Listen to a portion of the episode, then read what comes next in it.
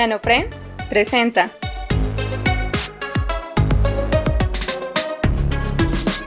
Radio Maker, las historias de la ciencia y la tecnología que revolucionan nuestra vida. Y la ciencia y la tecnología en la historia. Recuerden compartir este episodio en sus redes sociales, ya que es una bella forma de apoyarnos. Si desean llevar su apoyo al siguiente nivel, pueden ver en la descripción nuestro enlace a Patreon.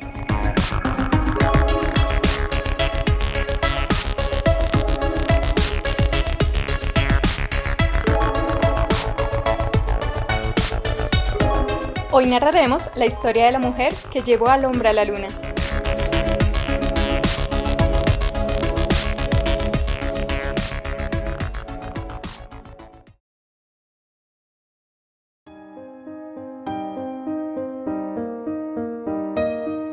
Katherine Johnson nació en White Sulphur Springs, Virginia Occidental, en 1918. A los 13 años, asistía a la escuela secundaria en el campus del West Virginia State College, históricamente para estudiantes afroamericanos, dado que en su pueblo natal no tenía escuela secundaria para niños afros y la familia Coleman deseaba que sus hijos tuvieran una educación de calidad. Por lo que la madre de Katherine se mudó con sus hijos a una casa alquilada en el instituto, Catherine comenzó sus estudios en el West Virginia State High School en 1928 y se graduó de este en 1932. En esta escuela secundaria, asociada a la Universidad Estatal homónima, había sobresalido en matemáticas y Angie Turner King le enseñó geometría, quien hizo un excelente trabajo al alentar a sus estudiantes y enseñarles amor por su materia. Ella tuvo una gran influencia en Catherine, tanto en la escuela secundaria como en la universidad donde también enseñó. Catherine la referenciaba como una maestra maravillosa, brillante, cariñosa y muy rigurosa. En el West Virginia State College, James Carmichael Evans, un profesor graduado del MIT, le enseñó matemáticas. Catherine explicó que Evans era. Era uno de mis maestros de matemáticas en la universidad. Su esposa me había enseñado matemáticas en el octavo grado y como no tenían hijos en ese momento, me convertí en una especie de hija para ellos. Siempre estaba en su casa, y él era el tipo de persona que siempre enseñaba, incluso en casa. Para complacerlo, siempre tenía que hacer lo mejor posible, y él siempre sabía si no era mi mejor esfuerzo. En ese momento estaba muy interesada en los estudios de francés e inglés con el profesor Matthews, pero el profesor Evans dijo, sé lo buena que eres en francés, pero también te especializarás en matemáticas. Otro profesor que influyó en la carrera dentro de las matemáticas de Catherine fue William Waldron Schiffelin Claytor, quien rápidamente descubrió su potencial de investigación.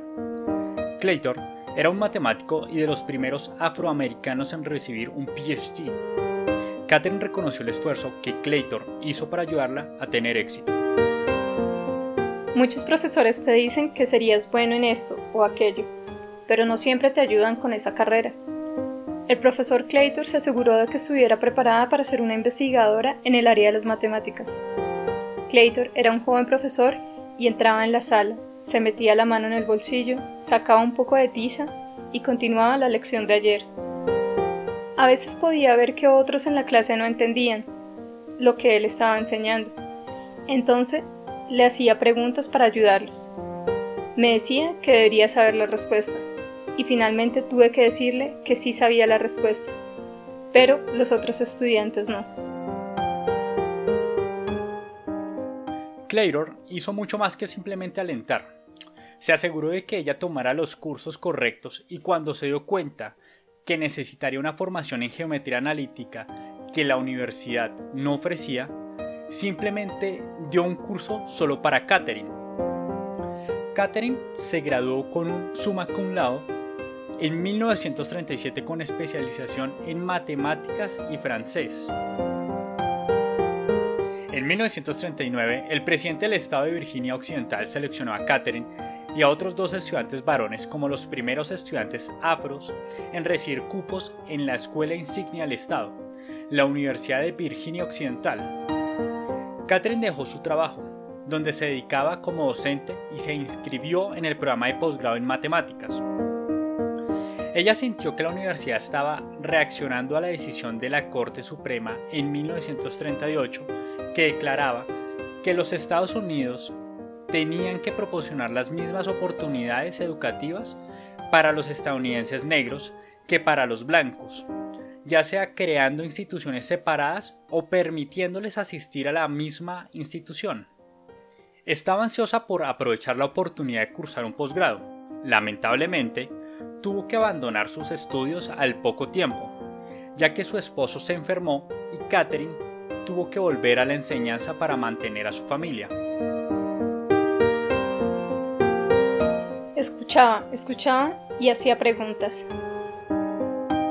En 1952 se enteró sobre las vacantes en la sección de computación del área oeste del Comité Asesor Nacional de Aeronáutica, NACA por sus siglas en inglés, en el laboratorio Langley dirigido por Dorothy Baughman. Catherine y su esposo, James Goble, decidieron trasladar a la familia Newport News para aprovechar la oportunidad, y Catherine comenzó a trabajar en Langley en el verano de 1953. Apenas dos semanas después del mandato de Catherine en la oficina, Dorothy Baughman la asignó a un proyecto en la rama de maniobras de carga de la División de Investigación de Vuelo, y la posición temporal de Catherine pronto se convirtió en permanente. Pasó los siguientes cuatro años analizando datos de la prueba de vuelo. Mientras desempeñaba ese trabajo, su esposo murió de cáncer en diciembre de 1956. El lanzamiento en 1957 del satélite soviético Sputnik cambió la historia y la vida de Catherine Johnson. Catherine proporcionó algunas de las matemáticas para el documento de 1958. Notas sobre tecnología espacial, un compendio de una serie de conferencias de ese mismo año impartidas por ingenieros de la División de Investigación de Vuelo y la División de Investigación de Aviones sin piloto, PART. Los ingenieros de esos grupos formaron el núcleo del Grupo de Tareas Espaciales, la primera incursión oficial de la NACA en viajes espaciales y Catherine, que había trabajado con muchos de ellos desde su llegada a Langley, acompañó el programa. Cuando la NACA se convirtió en la NASA más tarde, ese año, Catherine explicó. Toda la idea de ir al espacio era nueva y audaz. No había libros de texto, así que tuvimos que escribirlos. Escribimos el primer libro de texto, comenzando desde cero. La gente nos llamaba y preguntaba, ¿Qué te hace pensar que esto o aquello es posible? E intentaríamos decirles. Hasta 1958, los trabajadores afros en NACA fueron segregados. Tenían que comer por separado y tenían baños separados de sus colegas. Luego del cambio a la NASA, esa segregación terminó. Sin embargo, todavía se discriminaba a las mujeres y no se les permitía asistir a reuniones informativas, explica Catherine. Eran hombres tan inteligentes que sabían mucho y siempre me encantó la inteligencia, por lo que preguntaban qué había sucedido en las sesiones informativas. Escuchaba, escuchaba y hacía preguntas. Luego, por supuesto, preguntaba por qué no podía ir yo misma. Y finalmente se cansaron de responder todas mis preguntas y me dejaron entrar a las sesiones informativas. Esta no era la única forma de discriminación contra la mujer. No se les permitió poner sus nombres en sus informes de investigación. Necesitábamos ser asertivas como mujeres en esos días, asertivas y agresivas, y el grado en que teníamos que ser así dependía de dónde estuvieras. En los primeros días de la NASA, a las mujeres no se les permitía poner sus nombres en los informes. Ninguna mujer de mi división había tenido su nombre en un informe. Estaba trabajando con Ted Stopinski y él quería irse a Houston. Pero Henry Pearson, nuestro supervisor, no era un fanático de las mujeres.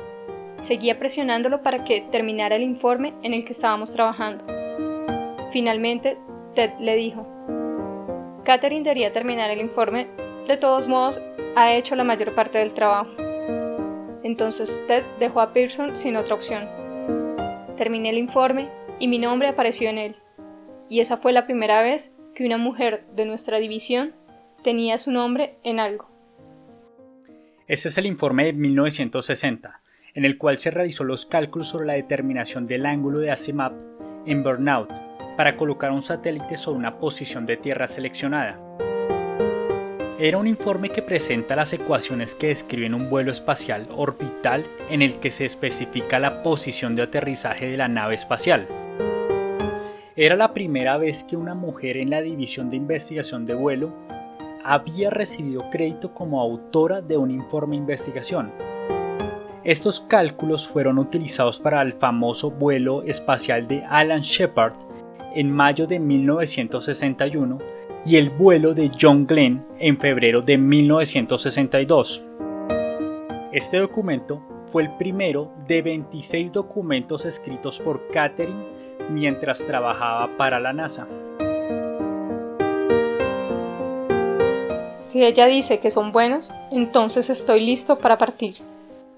En 1962, mientras la NASA se preparaba para la misión orbital de John Glenn, Katherine Johnson fue llamada a hacer el trabajo por el que sería más conocida. La complejidad del vuelo orbital había requerido la construcción de una red mundial de comunicaciones que conectaba estaciones de rastreo en todo el mundo con computadoras IBM en Washington, Cabo Cañaveral y Bermudas.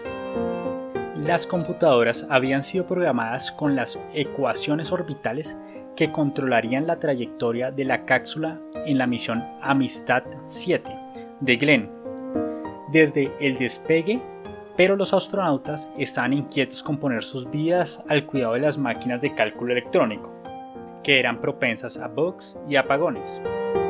Como parte de la lista de verificación previa al vuelo, Glenn les pidió a los ingenieros que hicieran que la niña, o sea, Katherine Johnson, ejecutara los mismos números a través de las mismas ecuaciones que habían sido programadas en la computadora, pero a mano, en su máquina de cálculo mecánica de escritorio. Si ella dice que son buenos, recuerda Katherine Johnson, dijo el astronauta, entonces estoy listo para partir.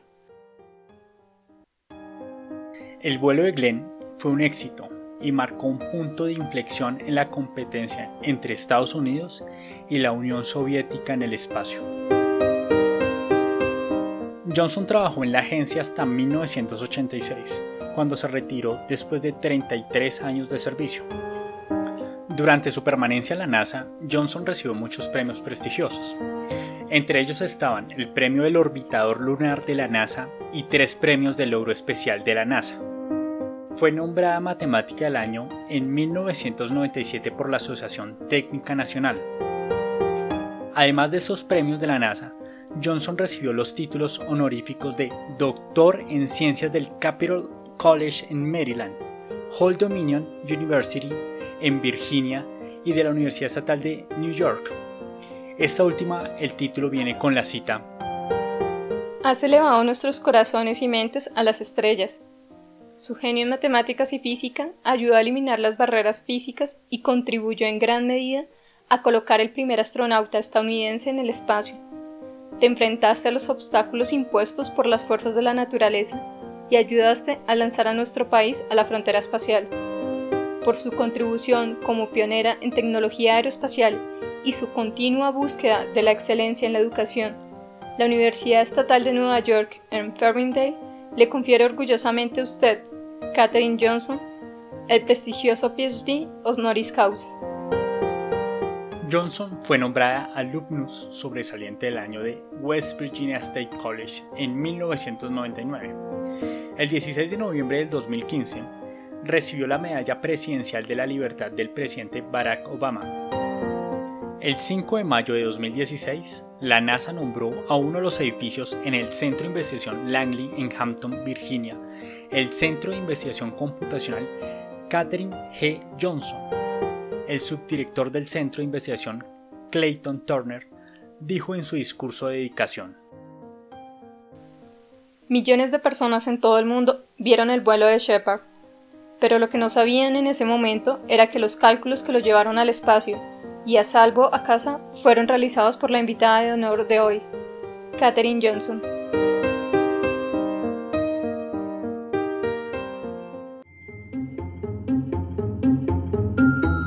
Cálculos notables realizados por Katherine Johnson. 1959. Trayectoria para el vuelo de Alan Shepard. Tablas de navegación de respaldo para astronautas. 1962. Cálculos verificados hechos por primera vez por computadora electrónica para la órbita de John Glenn. 1969. Trayectoria del Apolo 11 a la Luna. Reportes notables realizados por Katherine Johnson. NASA. TN D233. La determinación del ángulo de azimut en Bornau para colocar un satélite sobre una posición seleccionada de la Tierra. 1960. TH Skopinski. Katherine Johnson. NASA TND 1366.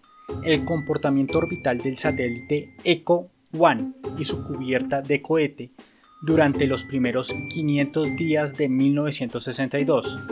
Gertrude Westrick, Katherine Johnson. NASA TND 6752. Procedimientos simplificados de guía interplanetaria que utilizan mediciones ópticas a bordo. 1972. Harold Hammer, Katherine Johnson. NASA TP 1758. Análisis de estado pseudoestacionario de maniobras de aeronaves no lineales. 1980. John Young, Albert Shai, Katherine Johnson. NASA TP-2484. Control de regulador cuadrático desacoplado y lineal de una antena espacial grande y flexible con un observador en el circuito de control. 1985. Harold Hammer, Katherine Johnson, John Young. NASA TP-2604. Efectos del error de modelo en el control de una antena de estado flexible grande con comparaciones de procedimientos de control del regulador cuadrático, desacoplado y lineal. 1986. Harold Hammer, Katherine Johnson.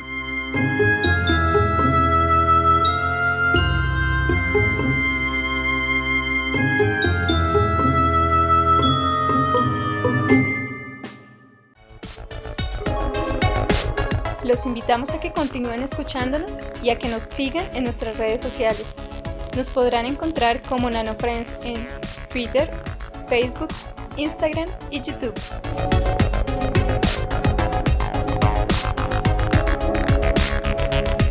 Escrito, narrado y editado por Rubián. Y voz de apertura, citas y cierre por Castro.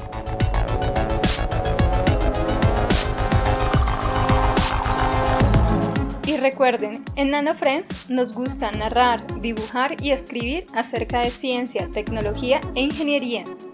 En el blog encontrarán contenido extra junto a la tienda IoT y nuestro gran objetivo, la propuesta de crear un taller para makers. Larga vida y prosperidad. Sayonara.